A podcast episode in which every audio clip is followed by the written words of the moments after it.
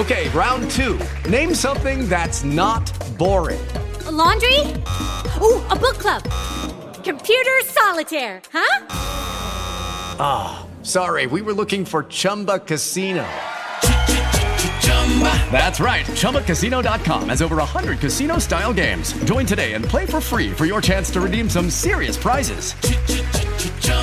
ChumbaCasino.com. No purchase necessary. Full prohibited by law. 18 plus terms and conditions apply. See website for details. Judy was boring. Hello. Then Judy discovered ChumbaCasino.com. It's my little escape. Now Judy's the life of the party. Oh, baby. Mama's bringing home the bacon. Whoa. Take it easy, Judy. The Chumba life is for everybody. So go to ChumbaCasino.com and play over 100 casino style games. Join today and play for free for your chance to redeem some serious prizes. ChumbaCasino.com. No purchase necessary. Void where prohibited by law. 18 plus terms and conditions apply. See website for details. Empreendedores. Com Fernando Dolabella.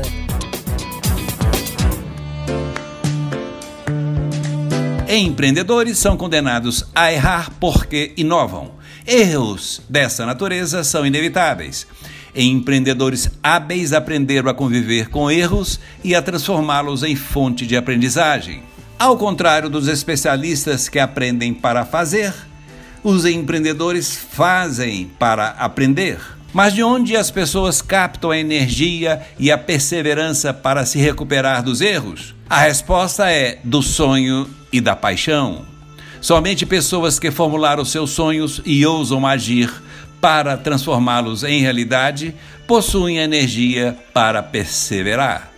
Sonhos, paixão, persistência diante dos fracassos e energia para a busca constante marcam a vida de pelo menos três categorias de pessoas: cientistas, artistas e empreendedores. Ao lado de Einstein e Darwin estão Beatles, Van Gogh e também Steve Jobs e Honda. Todos têm em comum o uso pelo amor ao que fazem, a criatividade fértil e a vontade de transformar o mundo. Compartilham também a experiência de terem conhecido o fracasso e a rejeição logo no início das suas caminhadas. Eles souberam aprender com os próprios erros.